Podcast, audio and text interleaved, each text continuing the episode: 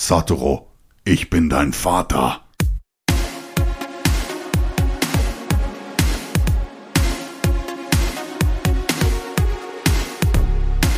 Willkommen zu Animegaversum, Nee, Digi, ist nicht so, ist nicht. dem Podcast zu Anime und Manga. Also alles, was vorher nicht ging, Er sagt- geht erst, wenn er aus dem Schatten dieses bösen Vaters heraustritt. Er hatte Spielkameraden, Ja. keine Freunde. Väter, die Angst haben, dass die Söhne irgendwann stärker werden und sie womöglich umlegen. Und hier sind eure Gastgeber. Valentin, genannt Vanti, Und Pascal, genannt DJ Dostojewski. Hallo, willkommen zu einer neuen Folge von Animegaversum, zum Anime. Erased, Und zwar hören wir die Folgen. 11 und 12. Ja, das sind die beiden letzten Folgen. Die haben wir uns angeguckt und wollen darüber reden. Und ähm, Wanti, machen wir eine kurze Themenübersicht. Was Ja. gibt's alles bei uns? Nee, wir Vor- müssen was ganz anderes sagen. Wir, weißt du, was wir verpasst haben in unserer letzten Ja, Folge? ja, ich weiß. Und zwar haben wir unser Jubiläum für Folge 25 verpasst. Leute, wir haben 25 Folgen rausgehauen. Dafür ähm, bitte mal einen kurzen Applaus. Oh! Okay, die echten Podcaster applaudieren sich auch selbst, weil sie das Publikum noch nicht hören. Ja. Ja, äh, hättest du gedacht, dass wir auf 25 Folgen kommen? Ja, na klar. Ah, okay. Obwohl nach unserer etwas langen Folge, äh, Pause mal nicht, vielleicht jetzt nicht so unbedingt, aber wir haben es tatsächlich geschafft und ja. Wenn ich das mal so sagen darf mit Satoru, Glauben heißt Vertrauen auf. Und ich glaube, wir haben uns beide vertraut und wir haben ja an uns beide geglaubt. Ja. Und dass deshalb wir- sind wir jetzt bei Folge 25. Ja. Und Folge 50, weiß ich, ob wir sie noch vor Ende des Jahres schaffen. Mal gucken. Aber jetzt kommen wir endlich mal zu der Themenübersicht. Und zwar, warum und wann sieht man Krähen? Und was bedeutet das? Und was bedeutet die Story mit dem Hamster? Und ist der Hamster eigentlich ein Killer oder ist er eher so ein verzweifeltes Wesen? Und die philosophischen Fragen. Ist ein Killer ohne Opfer eigentlich noch ein Killer? Was heißt Glauben? Ja, und was ist mit den Logikfehlern im Plot? Können Körper ohne Sport wirklich wachsen? Und hat Satoru wirklich Lebensjahre verloren, wie er ja behauptet? Was hat alles mit Star Wars zu tun? Genau, worum geht es in der Serie eigentlich? Dazu werde ich am Ende ein bisschen was erzählen, denn mich hat diese Serie sehr berührt, Vanti. Ja. Einfach nochmal Cheers to you für diesen Pick. Wirklich Ja. tolle Serie, ein Mega-Movie, der mich sehr berührt hat. Und jetzt müssen wir noch mal ganz an Anfang zurückspringen. Ursprünglich war auch ein Argument für den, als wir den Trailer geguckt haben, dass du da die Musik einfach geil fandest. Und deswegen haben wir jetzt hier so ein, deiner Meinung nach, wirklich auch Meisterwerk, wie du ja findest, Mhm. herausgesucht und auch reichlich im Podcast besprochen. Mhm, haben wir wirklich. Lass uns kurz gucken, was passiert. Die äh, letzten beiden Folgen dieses Animes, Folgen 11 und 12, ich fand sie so ein bisschen anders. Es geht nicht mehr einfach nur um die Mördersuche. Wir wissen ja, wer der Mörder ist. Und dann sind wir jetzt in der Gegenwart in einer anderen Zeitschiene und es beginnt mit so einem Gleichnis zu einem Hamster und zu Tod und Verderben. Werden wir uns gleich noch kümmern. Aber man sieht so die Mutter von Satoru, die ist Ja, alleine aber was ich vorher noch mal sagen wollte, und zwar finde ich diese beiden Folgen ähnlich wie bei Charlotte, dass es irgendwie so ein ganz anderer Abschnitt ist, Mhm. wie bei der letzten Folge von Charlotte. Die, die sprechen, sag ich mal, noch mal allein für dich, weil es halt, sag ich mal, um, um ein ganz anderes Thema geht. Davor war es mehr so immer so den Täter suchen und jetzt er halt in der Gegenwart und muss halt irgendwie halt, sag ich mal, noch mal so zurechtfinden. Ja, ja, eigentlich ist das Thema so ein bisschen mit dem Killer zurechtkommen. Wo ist er überhaupt? Ja. Wie ist die Beziehung und wie kann es in Zukunft weitergehen? Das werden wir alles noch besprechen. Wir sehen Satoros Mutter alleine im Park, denn 15 Jahre lang war der im Koma, dann wacht er irgendwann auf, die Erinnerung ist weg. Sie hat ihn immer trainiert, damit er nicht Ja. so von den Muskeln her erschlafft. Und dich hat insbesondere berührt, was mit Kaio äh, passiert ist in der Zwischenzeit. Ja. Und zwar hat Kaio nämlich ein Kind bekommen mit dem besten Freund von ihm da, meine ich, war Hirumi. Hirumi. Äh, wenn man da auf TikTok geht, dann sieht man richtig oft so TikToks, ja, der Killer konnte 15 Jahre warten, äh, ihn nicht umzubringen, aber Kaio konnte es nicht. Machen wir gleich noch zum Thema, So, würde ich sagen. Äh, ja. Okay, aber Satoru wacht nach 15 Jahren auf, spricht er mit seinen Kumpels, irgendwann sagt er ihnen auch, Ja. dieser Yashiro ist eigentlich ein Killer, aber natürlich Ja. habe ich keine Beweise und es gibt ja auch keine Opfer, weil Ja. es ja eine andere Zeitschiene Weil ist. hat er die ja Morde, alle gerettet hat. Genau, er hat die Leute gerettet, er hat die Morde verhindert und sie verfolgen den dann irgendwie trotzdem und ich glaube, nachher kommt man drauf, die haben ihm natürlich eine Falle gestellt, Ja. wenn man das so im Nachhinein sich klar macht. Also wir landen dann irgendwann mit Satoru und Yashiro auf dem Dach und ja, was ist da los? Also Yashiro ja. will ihm einen Mord in die Ja. Schuhe schieben, aber er will Ja. auch was von Satoru. Ja, und zwar war es nämlich auch vorher so, dass er sich so ein bisschen mit so einer kleinen anderen Patientin da unterhalten hat, so. Und die hat halt so eine OP. Und dann will Yashiro halt ihm so was in die Schuhe schieben, dass er irgendwas da gemacht hat, dass die OP dann halt irgendwie schief fällt oder dass sie da was Falsches reinbekommt. So, und wem, dass er dann halt deswegen hat er Schuldgefühle und stürzt sich dann halt so vom Dach. So war es geplant. Aber Also eben- eigentlich will er dann Ja. ähm, Satoru runterstürzen und es soll so Ja. aussehen, als hätte Satoru oder jemanden getötet und sich dann vom Dach gestürzt. Aber was will er von Satoru? Weiß ich nicht. Ne, er will doch wissen, warum Satoru immer Ja. alles wusste. Ja. Er glaubt, dass Satoru in die Zukunft blicken kann. Ja, und dann hat Satoru auch gesagt, ja, ich wollte auch meine Mutter beschützen, die sie in der Zukunft getötet haben. Und dann wurde ihm so klar, ja, okay, der kann irgendwie in der Zeit reisen. Dann wollte aber auch Satoru alles aufnehmen oder telefonieren mit Kenya oder so. Und ihm dann ein neues Verbrechen, sag ich mal so, entlocken, dass er so sagt, ja, ich will das und das machen. Weil er annimmt, dass Ja. der Yashiro vielleicht schon in der Zwischenzeit in diesen 15 Jahren jemanden gekillt hat. Ja. Hat er offensichtlich nicht oder es wird nicht gesagt. Und dann, ja, am Ende will er fast den Satoru runterstoßen. Dann, dann rollt Satoru selber runter und wird aber auf so einem Kissen aufgefangen Ja. von seinen Kumpels. Und die haben ja so einen ganz interessanten Dialog, fand ich, ähm, dass beide so merken, sie können irgendwie nicht ohne einander. Also vor allem der Killer. Der Killer ist irgendwie wie gekettet an Satoru. Ja. Und naja, und dadurch, dass Ja, er als ihn dann. Satoru sich dann fast selber so darunter gestürzt hatte, wollte er ihn dann nochmal so packen. Und Genau. Als er dann eben runtergefallen ist, wollte er dann, sage ich, auch selbst Mord begehen und dann eben sich vom Dach stürzen. Dann hat er so gesehen, okay, der lebt noch, die Zuschauer haben es auch gesehen, er wurde von so einer Luftmatte da und dann zwinkert Satoru Mhm. ihm zu. Ja, also er kann irgendwie den Satoru, kann er eigentlich doch nicht wirklich umbringen. Und er wird dann wegen versuchten Mordes an diesem kleinen Mädchen festgenommen. Und ja, am Ende erleben wir Satoru, wie er seinen Weg ins Leben findet, wie er Mangaka wird, wie er Na, Vielleicht eine Anime-Umsetzung bekommt. Genau, und wie er toll in einer Gemeinschaft von Freunden lebt und wie er vielleicht ganz am Ende sogar eine nette Frau kennenlernt. Ja. Also, ich weiß, war das jemand von früher? Äh, ja, und Wer zwar war das denn? das war Airi und zwar Ach so, Airi hat so gesagt, ja, in Kanto hat es so lange nicht mehr, äh, sehr lange nicht mehr so hart geschneit. Ich weiß jetzt nicht, wie lange es war, das hat sie da auf jeden Fall gesagt. Mhm. Hat sie gesagt, ja, kann ich mich ja auch unterstellen. Und dann sind Satoru eben fast die Tränen gekommen, hat sich nochmal so erinnert, als sie beide dann so unter der Brücke waren. Mhm. Und dann hat sie so gesagt, ja, ne? Ja, ja. Ja, Ja. stimmt. Er kennt sie ja offiziell Ja. nicht. Er hat sie ja in seinem ersten Leben in einer anderen Zeitschiene Ja. irgendwann mal kennengelernt in diesem Pizzaservice, aber sie kann ihn ja nicht kennen in dieser äh, nächsten Also Zeitschiene. er kennt sie, aber sie kennt ihn halt quasi einfach. Hm.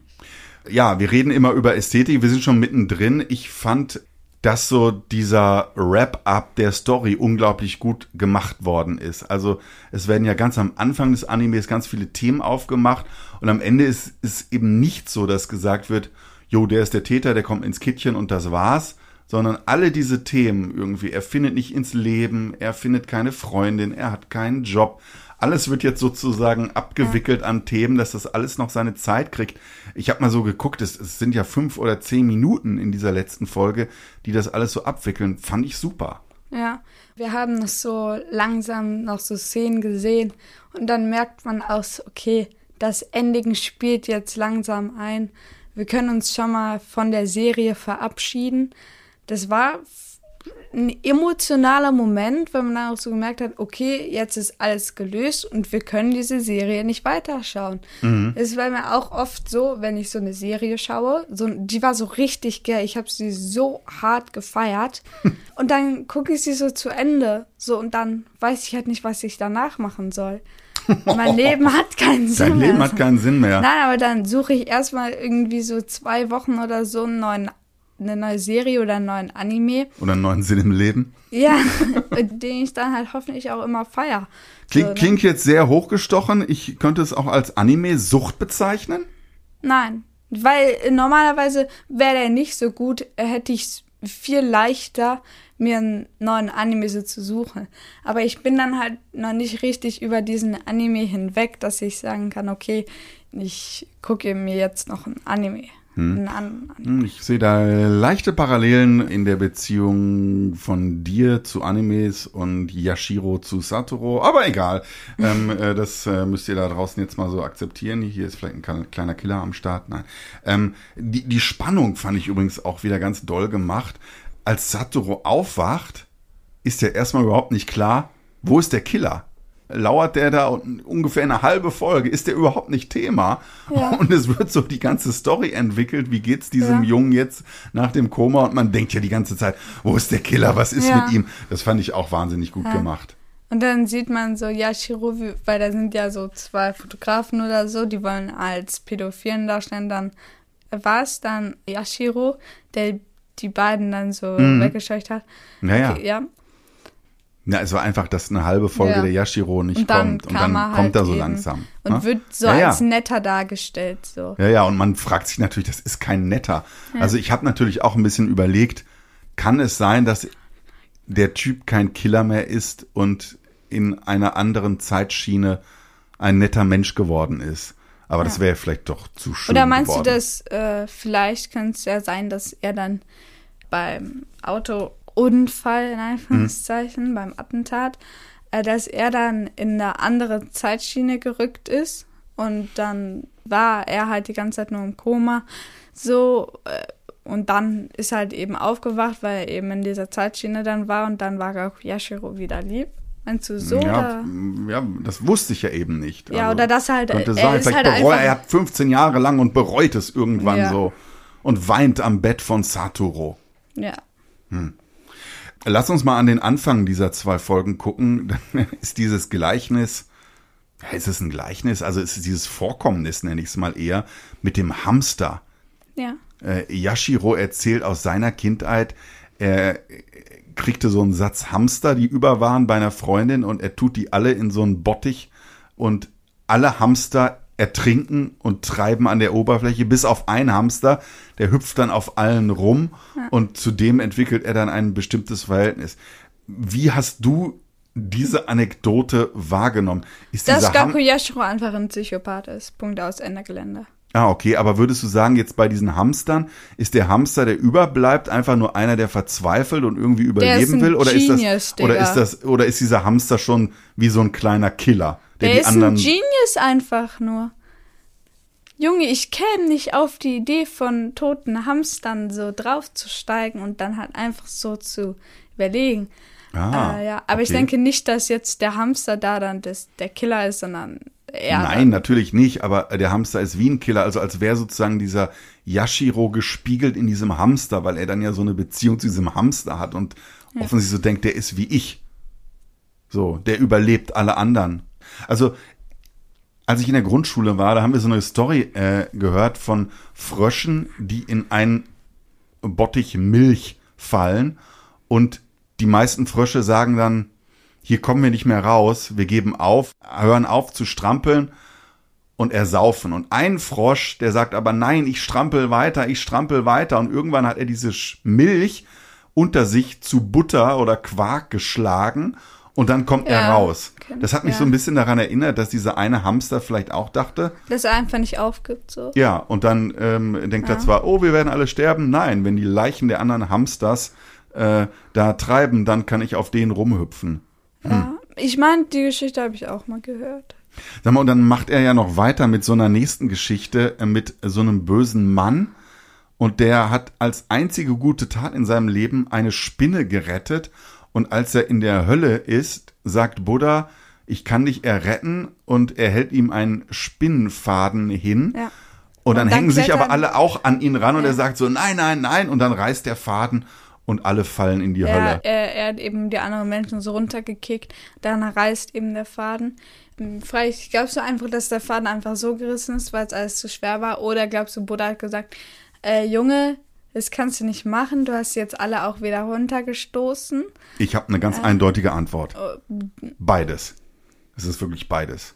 Aber die Bedeutung ist natürlich die, dass Ja. der Typ ein Bösewicht ist oder wie ihr immer sagt, böser Bösi und Ja. deshalb. Es ist total interessant, denn es gibt, jetzt kommen wir hier mal zu den literarischen Bezügen, von Fjodor Dostojewski, ein ganz berühmter russischer Schriftsteller, gibt es ein Buch, die Brüder Karamasow und da drin ist eine ähnliche Geschichte. Da läuft das so, dass so ein altes Mütterchen immer nur böse war und das einzig Gute, was sie mal getan hat, ist einem armen Bettler eine Zwiebel zu schenken.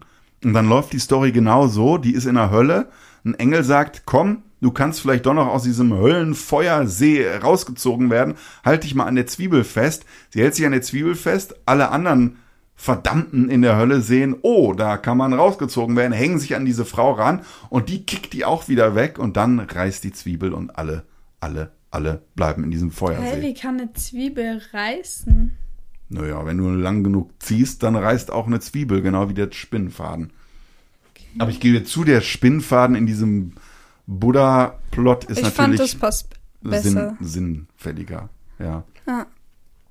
Aber also, das sind vielleicht so ein bisschen so die versteckten Bezüge oder, oder Reservoirs an Stories, auf die das Ding äh, zugreift. Ja, aber ich denke tatsächlich, also ich würde denken, dass es, das fand ich so gut geschrieben, dass ich denken würde, dass es diese Geschichte wirklich gibt. So, dass es aber nicht so mit einer Zwiebel, wie du es gesagt hast, sondern dass es wirklich diesen Mann gibt, der halt eben genau das gemacht hat, was Yashiro da erzählt hat. Also mit anderen Worten, du glaubst auch an die Hölle. Nein, ich glaube, dass, dass diese Geschichte so existiert, dass vielleicht Ah. irgendwie die, weiß nicht, wer da an Hölle und äh, Himmel glaubt, dass die gesagt haben, ja, es gab da mal so einen Mann, der hat äh, das gemacht und dann ist das passiert und deswegen war er der böse Böse und dann ist der Ra äh, dann ist ähm, der Spinnfaden gerissen. Also ich glaube nicht, dass er sich diese Geschichte ausgedacht hat, sondern dass wirklich diese Geschichte explizit mit diesem Spinnfaden, dass es sie auch so gibt. Hm. Habe ich gar nicht nachgeguckt. Wäre mal eine interessante Frage. Müssen wir uns vielleicht merken für die nächste Folge. Ich habe mich aber trotzdem gefragt, was ist eigentlich dann die Bedeutung für die Story von Yashiro und Satoru? Er sagt dann ja irgendwie so, und ich sehe Spinnenfäden über allen und es ist so ein Motiv, dass er Satoru nicht killen kann, weil alle auch mit Satoru verbunden sind wie mit Spinnenfäden. Aber irgendwie dachte ich so, aber was ist jetzt die tiefere Bedeutung Ja, dieser Buddha-Anekdote ich- für diese Ich Story? habe mich auch gefragt, äh, ja, dann hat er halt diesen Faden über sich. Und was bedeutet Mhm. es dann? Also warum bist du dir jetzt so sicher, dass du alle mit diesem Faden überm Kopf, dass du die halt umbringen willst? Warum, frage ich Mhm. mich.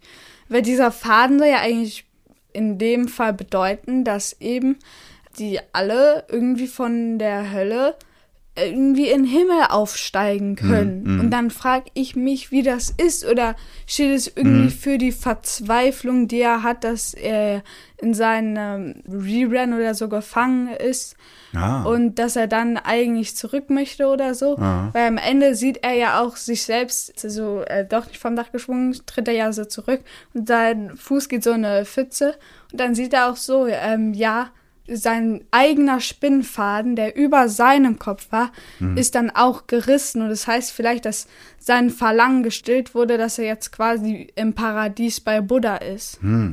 Okay. Ja, also finde ich interessant, was du alles so jetzt ausführst. Ich habe mich das auch gefragt. Irgendwie schien es mir so, diese eine Anekdote will eigentlich eher so, so eine Story von Sünde und für andere Dasein erzählen. Ja. Und diese Spinnenfäden, die dann in der Serie eine Rolle spielen, ist eher irgendwie sowas, alle haben eine Verbindung und man kann die sehen. Irgendwie ist es einfach nur an diesem Spinnenfaden aufgehängt. Entschuldigung für den Wortwitz.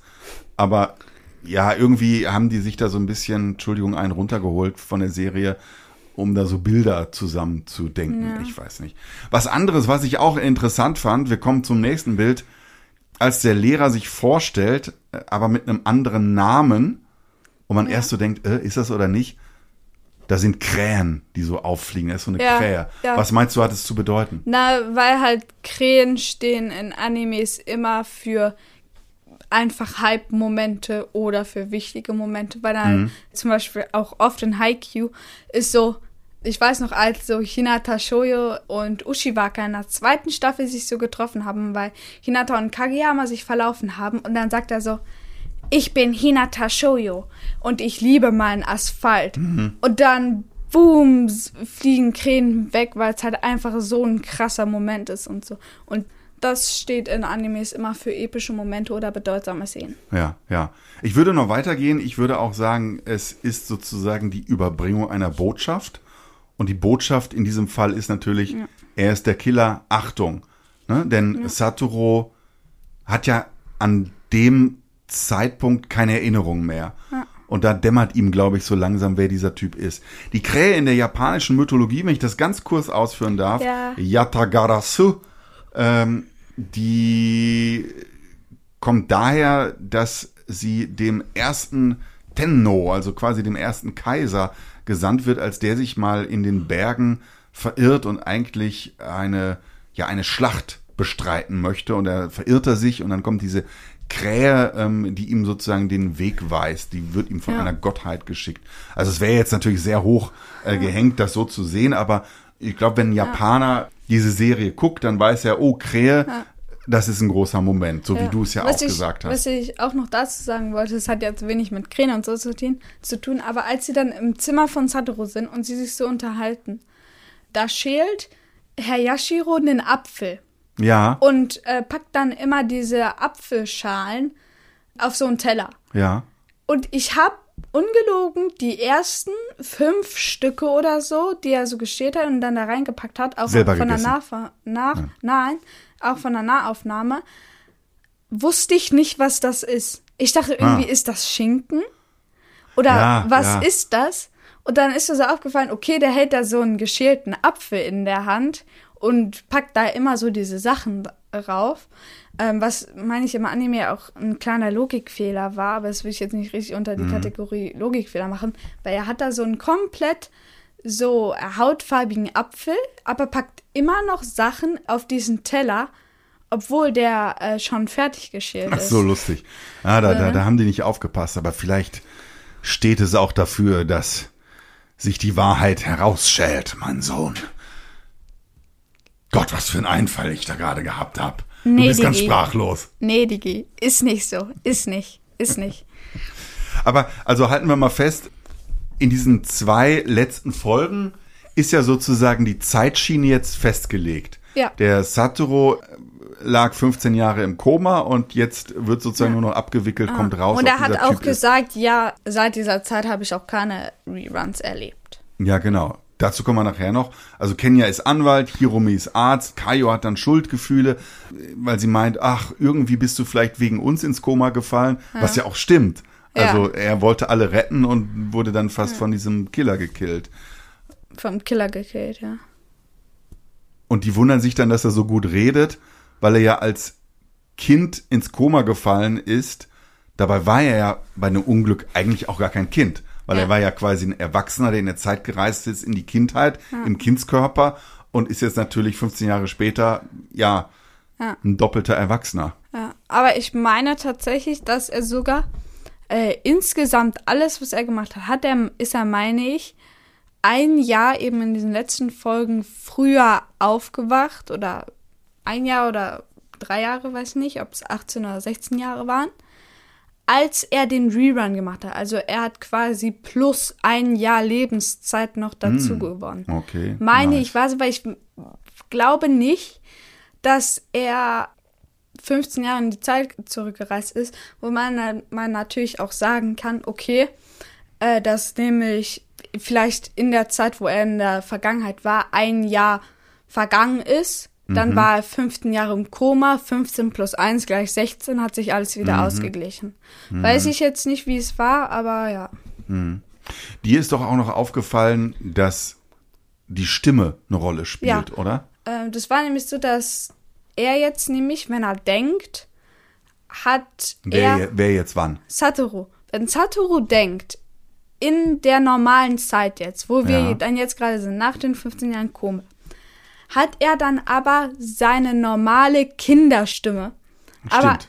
als er dann in der Vergangenheit war, wo eben das alles passiert ist, wo er die Leute retten wollte, hatte er seine Stimme, mit der er eben dann in der Zukunft gedacht hat. Also aber- äh, seine Erwachsenenstimme Ja. hatte er damals im Körper Hatte, des Kindes. hatte er dann als Gedächtnis und Mhm. seine kindliche Stimme hat er ausgesprochen. Und jetzt haben die Rollen sich quasi getauscht, Mhm. dass er eben dann normal spricht mit seiner Stimme, Mhm. aber seine kindliche Stimme denkt halt quasi nach. Also Warum? Warum ist das so? Ja, jetzt weiß ich eigentlich nicht. unlogisch. Also will man vielleicht einfach nur damit uns Zuschauern dick aufs Brot schmieren. Das ist nicht einfach nur ein Erwachsener, sondern das ist ein Erwachsener, der eine ganz besondere Zeitreise in den Körper eines Kindes ja, kann sein. hinter sich hat. Aber es, es, es ist ein bisschen unlogisch. Ja. Hast du gut aufgepasst. Ähm, Ja, war mir gar nicht so aufgefallen. Ich habe mich auch gefragt, warum bringt der Killer ihn im Krankenhaus nicht einfach um? Also wir werden das nachher noch besprechen, weil er nicht ohne ihn leben kann. Aber ich dachte immer so, also 15 Jahre sind eine lange Zeit. Da könnte er ihn auch killen. Ja. Warum zuckt da nicht einmal seine ja, Hand? Weiß ich nicht. Aber was ich auf jeden Fall auch sagen wollte, als sie da im Fahrstuhl sind, dann eben nach oben fahren, da macht er mit seiner Hand eben auch so, warte, ich mach's jetzt auch mal auf dem Tisch, da macht er auf seinen Rollstuhl, macht er auch so. Da Ja. tippt er mit seinem Finger drauf und da muss ich daran denken, es wurde zwar in der Serie nicht erwähnt, es wurde nur, sag ich mal, leicht angeteased, weil er eben bei der Autofahrt, bei dem das Attentat, sag ich mal, Mhm. passiert ist, hat er auch so, ist er so gefahren, hat auch mit seinem Finger auf das Lenkrad Mhm. so getippt. Und da hat er eben auch gesagt, ja, als ich da auf deinen Rollstuhl getippt habe, äh, immer die ganze Zeit musstest du dir jedes Mal eine Reaktion verkneifen. Ah, stimmt. Du merkst ja, Sachen, dass irgendwie. Ich hatte das so gesehen und dachte, ach, wo, woher kannte ich das nochmal? Aber da hatte ich es schon vergessen. Ich hatte auch noch Was für ein irgendeine- Sinn für Details du hast, mein Sohn. Ich hatte auch noch irgendeine andere Parallele zu der Vergangenheit gesehen. Mir ist jetzt nicht mehr eingefallen, Hm, welche. Was ich ein bisschen komisch fand, also der muss ja natürlich dann in die Reha und seine Muskeln aufbauen und laufen lernen, aber boah, also ich wusste nicht so ganz, ob ich das dem Anime abnehme, dass sozusagen diese Mutter 15 Jahre lang seinen Körper irgendwie trainiert, damit der normal wächst und nicht komplett zum Gemüse wird. Also ich bin kein Arzt, aber ich vermute, selbst wenn man das mit solchen Elektrostimulanzgeräten macht, dass die Muskeln zucken, dass das ein wahnsinniger Aufwand ist, solche Koma-Patienten quasi in einem ja, fitten Zustand zu halten. Also das habe ich Aber im Anime hat- nicht ganz abgenommen. Aber es hat er ja auch gesagt, die Mutter hat dann am Ende quasi nur noch für ihn gelebt. Sie hat vier Mhm. Stunden am Tag ihn halt immer, sag ich mal, mit ihm Sport gemacht, also halt eben seine Sachen gedehnt und alles. Mhm. So, ähm, also vielleicht in gewisser Weise, ich bin auch kein Arzt, ich bin bald in der sechsten Klasse. Mhm. So, also ich weiß es jetzt nicht besser, aber ja, Mhm. ich weiß jetzt nicht, mal, Und was ich auch so ein bisschen komisch fand, er sagt dann in der Gegenwart, ich habe mein Leben zwischen meinem 11. und 25. Lebensjahr verloren. Das hat er doch eigentlich gar nicht. Also er Ja. hatte in der früheren Zeitschiene, hat er ja seine ganze Jugend durchgelebt. Ja. Also eigentlich kann er das nicht sagen. Er hat in dieser Zeitschiene Ja. diese Jahre nicht erlebt. Ja, Aber das ist doch Quatsch. ja Naja. das ist quatschig. Aber, Aber es ist witzig, dass dann sozusagen dieser Titel, die Stadt, in der es mich nicht gibt, oder die Zeit, in der es mich nicht gibt, sagt er dann ja, dass das plötzlich auf ihn passt. Das fand ich äh, interessant, weil ich dachte die Ja. ganze Zeit, dieser japanische Titel bezieht Das sich nur auf, Kaio. Ja, auf Kaio bezogen. Also, das fände ich auch cool, ähm, als Kaio und Satoru sich so getroffen haben. Er hat sie ja auch gesagt, ja, ich habe es nur dir zu verdanken, äh, dass ich jetzt eben selbst auch ein Kind habe. Ich konnte mir vorher nichts vorstellen, außer alleine zu sein. So die Stadt, in der es mich nicht gibt, das hat sie ja auch so einen Aufsatz geschrieben.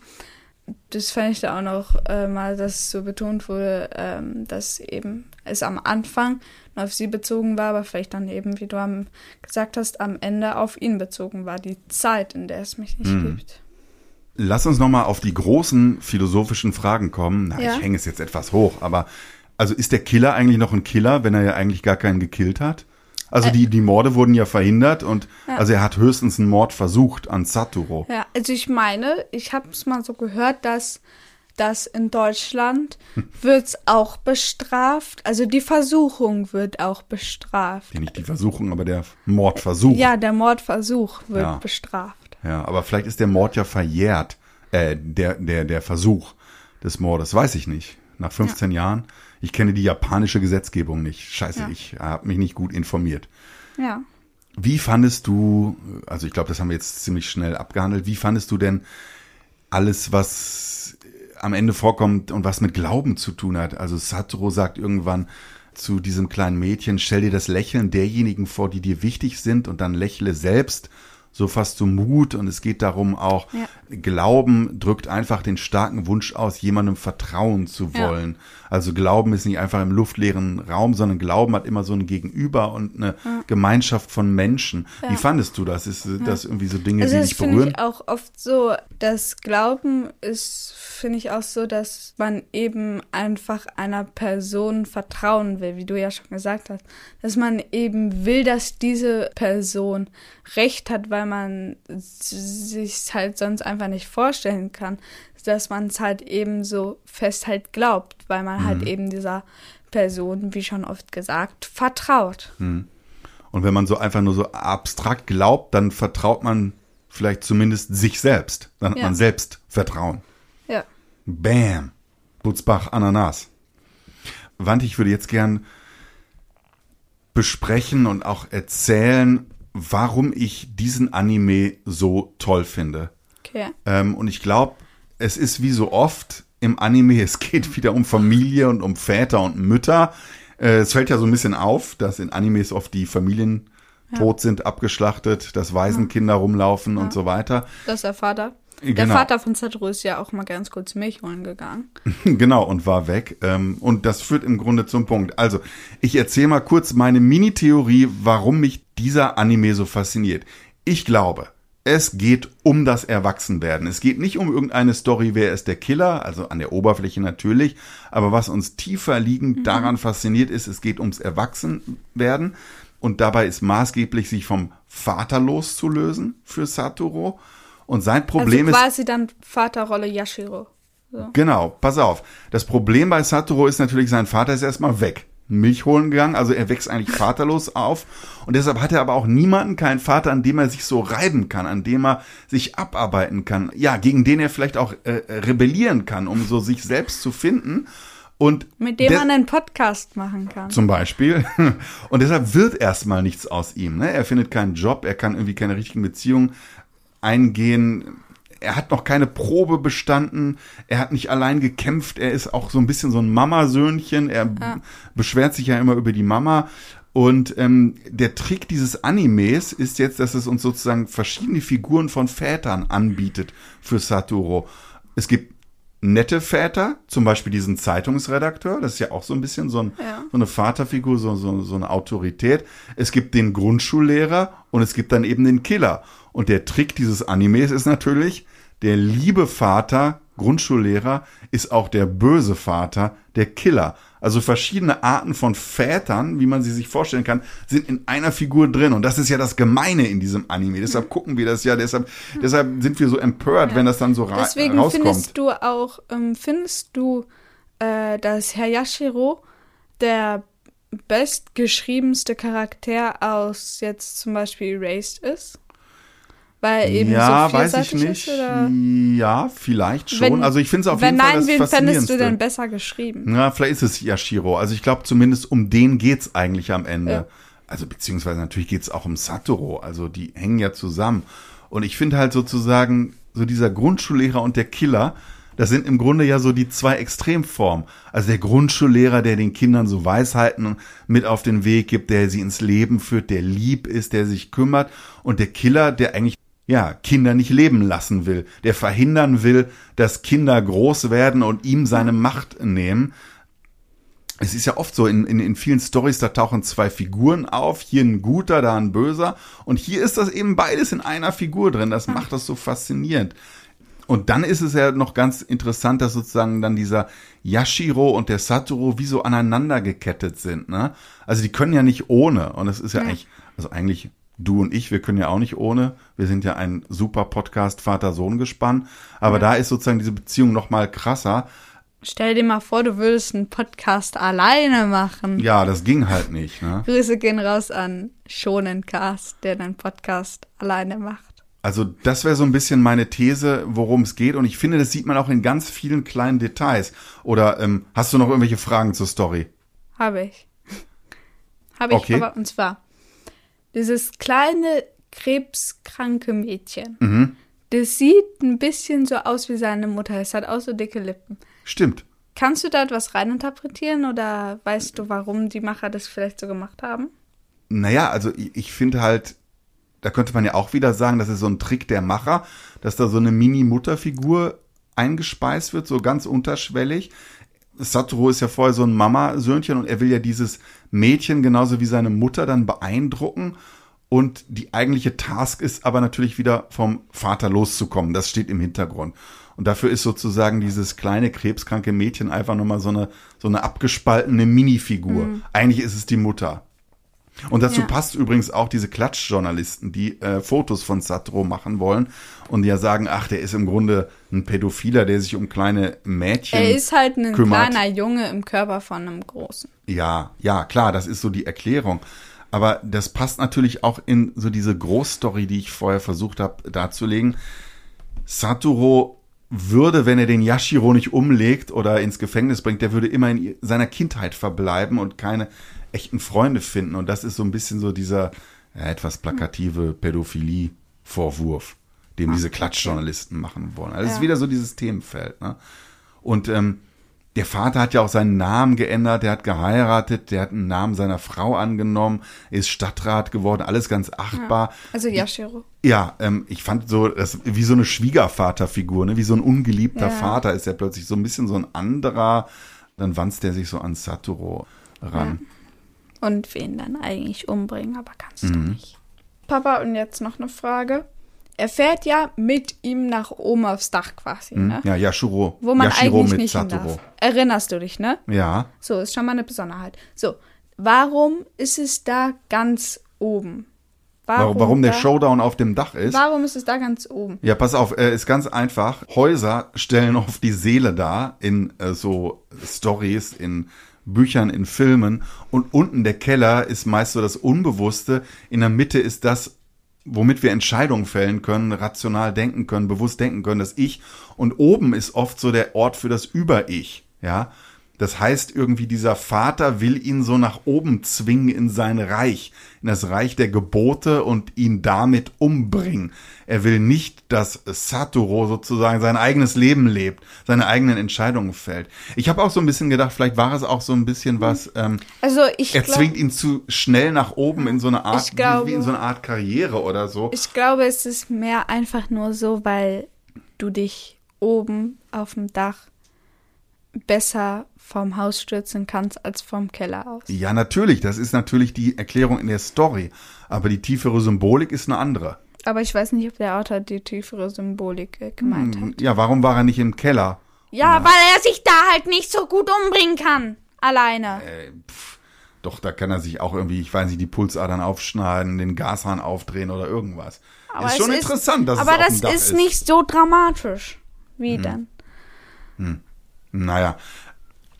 Also ich finde es einfach alles so sehr sprechend. Ne? Also zum Beispiel in dem Moment, in dem dieser böse Vater eingesperrt wird, da hat er dann ja auch endgültig seine Clique von Freunden. Da sagt er, ich habe wirklich Kumpels, die mit mir streiten für das Gute in der Welt. Und er lernt am Ende auch eine Freundin kennen und er findet einen Job. Also alles, was vorher nicht ging, Er sagt- geht erst, wenn er aus dem Schatten dieses bösen Vaters heraustritt. Er sagt ja auch so, ja, oder es hat er irgendwie in der Kindheit gesagt oder so. Mhm. Das war sein Aufsatz. Das war sein Ja. Aufsatz mit Kaio. ich hätte gerne Kameraden, aber habe ich Genau. nicht. Es macht zwar Spaß, mit meinen Freunden zu spielen, aber Kameraden sind was anderes Ja, genau. als, äh, als Freunde. Stimmt total. So. Gut beobachtet, weil. Und dass eben dann es Ja? kann er, dass er sein eigenes Leben dann quasi auf diese Serie überträgt, die er ja dann in der Vergangenheit letztens geguckt hat, Mhm. dass er eben sagt, ja, ähm, der hat halt eben am Anfang auch alleine gekämpft, aber dann haben eben Leute seinen Mut gesehen und haben dann auch mit ihm gekämpft. Und so war es ja quasi auch bei Satoru, dass Mhm. er ja eben auch die ganze Zeit gekämpft hat und dann eben Kenya und so. Total. Und Also er war ja eigentlich so ein bisschen wie so dieser Hamster in diesem Rad, ne? So eingesperrt, überwacht von diesem Yashiro, der ihn 15 Jahre lang immer wieder beobachtet hat und dadurch aber auch unfähig rauszukommen und ja, tiefe Beziehungen zu anderen Leuten aufzunehmen. Also er hatte nur so oberflächliche Spielkameradenbeziehungen, aber nicht wirklich Freunde oder Leute, auf die er sich verlassen. Genau. Und deshalb ist es dann am Ende auch so wichtig, dass er so von Vertrauen und Glauben redet, weil das dann wirklich tiefe Beziehungen zu echten Freunden sind. Ja. Also das finde ich einfach schon alles sehr faszinierend. Und der Yashiro, der hat ja sozusagen in diesem Anime so Angst davor, dass Satoru seine Zukunft kennt.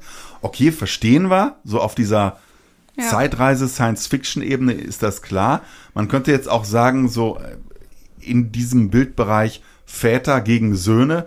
Väter, die Angst haben, dass die Söhne irgendwann stärker werden und sie womöglich umlegen, weil sie sich am starken Vater rächen wollen. Ja, da hätte ich auch Angst vor der Zukunft, wenn ich dieser Yashiro wäre. Oder er will einfach nur seine Zukunft sehen, weil als er da ja probiert hat, ihn umzubringen, Mhm. hat er so gesagt, Herr Yashiro, ich kenne Ihre Zukunft. Und es Mhm. wurde halt eben ganz oft nochmal eingespielt. Ich meine, er hat sich dann auch so umgedreht Ja. oder hat auf jeden Fall darüber nachgedacht, äh, weil es halt eben für ihn so ein wichtiger Satz war, okay, er kennt meine Zukunft, was bedeutet das jetzt für mich? Mhm. So, ne? Ja, total, total, sehe ich auch so. Und am Ende schneit es heftig. Das ist natürlich, weil es immer irgendwie geschneit hat in der Vergangenheit, aber ich dachte auch so, jetzt wird alles von Schnee bedeckt. Jetzt, Ist alles abgeschlossen. jetzt ist alles abgeschlossen, jetzt ruht die Ja, Vergangenheit. ich finde auch Schnee in Animes oder allgemein in Serien ist oft am Ende so oder in friedvollen Momenten, Mhm. so dass jetzt eben der Frieden eintritt. So. Ja, dass alles so bedeckt ist und alles Ja. ein bisschen leiser ist. Ähm, du erinnerst dich ja noch, was wir in der Vorschau gefragt haben Ja. und äh, angekündigt haben Ja. zum Thema, worum es eigentlich geht. Ja. Wir haben ja am Anfang vom Podcast gesagt, was hat das alles mit Star Wars zu tun? Ja, Erklär uns das mal. ja, da, da habt ihr jetzt alle die ganze Zeit drauf gewartet. Wer weiß? Ich behaupte einfach, ähm, in Star Wars, wenn ihr diesen Film gesehen habt, Luke Skywalker ist auch so ein Jungspund, der sich durchkämpfen muss und der seine Feuerproben besteht. Und auch Luke Skywalker könnte man als jemanden beschreiben, der in die Erwachsenenwelt eintritt, der vorher noch ein kleiner Junge festgesetzt auf einem Planeten ist, genauso wie ein Hamster oder der arme Satoru in seiner Bude. Naruto. Oder auch One Naruto. Piece. Es, es sind alles dieselben Helden Jeder zweite Shonen. ja, na, genau, genau, genau. Und ähm, ich finde insbesondere, und bei, bei Star Wars ist es dann ja irgendwann so, dass er gegen diesen bösen, bösen Kerl kämpft, diesen Darth Vader. Und Darth Vader, Aber der ist eigentlich sein Vater. Genau, ist eigentlich sein Vater und sagt dann irgendwann, Luke, I'm your dad. Also, Luke, ich bin dein Vater. Und so dachte ich auch die ganze Zeit, als ich äh, dachte, oh, wer weiß, vielleicht ist dieser Killer oder dieser Grundschullehrer, vielleicht ist das sein Vater. Ne? Wo ist der Vater? Das irgendwann spielt- kommt Er Satoru. spielt auf jeden Fall die Vaterrolle. Ja, aber ich dachte, dass es dann irgendwann ist, Satoru, ich bin dein Vater. Bei Star Wars ist es so, er ist sein leiblicher Vater, Mhm. Aber hat halt quasi nichts für ihn getan. Mhm. Und bei Erased war es so, er ist nicht sein leiblicher Vater, er ist sein Grundschullehrer, Mhm. aber gibt ihm die ganze Zeit Weisheiten mit auf den Weg. Mhm. Das ist halt eigentlich quasi so, ne? Genau das Gegenteil voneinander. Und, und trotzdem, also das ist sozusagen auf der Story-Ebene, wie die Story läuft, aber so auf dieser tieferen Ebene, was sind das für Vaterfiguren? Würde man ja bei beiden sagen, ah, das ist irgendwie wie ein Vater, ne? Egal, ob es jetzt Ja. leiblich ist oder nicht. Und man arbeitet sich als kleiner Sohn an dieser Figur ab. Ja. Mann, Mann, Mann, haben wir das also alles geklärt? Ähm, ich hoffe, ihr könnt etwas damit anfangen. Das war Erase. Das ist für mich wie eine Epoche. Und übrigens, ja. wenn ich das mal sagen darf, wir haben letztes Mal gesagt, wir haben einen Monat Pause gemacht. Das stimmt gar nicht, Wanti. Wir haben zwei Monate. Zwei Monate. Oh Gott. Ja. Ich hoffe, irgendjemand da draußen hört uns noch zu. Ja. Wir machen es ja wie nach jedem Serienmarathon, wenn wir einmal oder durch nach sind. Nach jeder Staffel. Genau, oder nach jeder Staffel. Was machen wir und was machen wir in unserer nächsten Folge? Wir gucken einen schon, würde ich sagen, berühmten Film. Mhm. Und zwar Demon Slayer, Kibetsu no Yaiba, den Film. Kann ich auch noch mal die Story sagen, warum wir den jetzt gucken. Und zwar habe ich meinen Vater, ich weiß nicht wie, ich habe es irgendwie geschafft, äh, habe ich ihn dazu gebracht, diesen Anime-Film mit mir anzufangen bei der ersten Session, wo wir es geguckt haben, hat es auch nicht lang gedauert. Wir haben die ersten acht Minuten geguckt.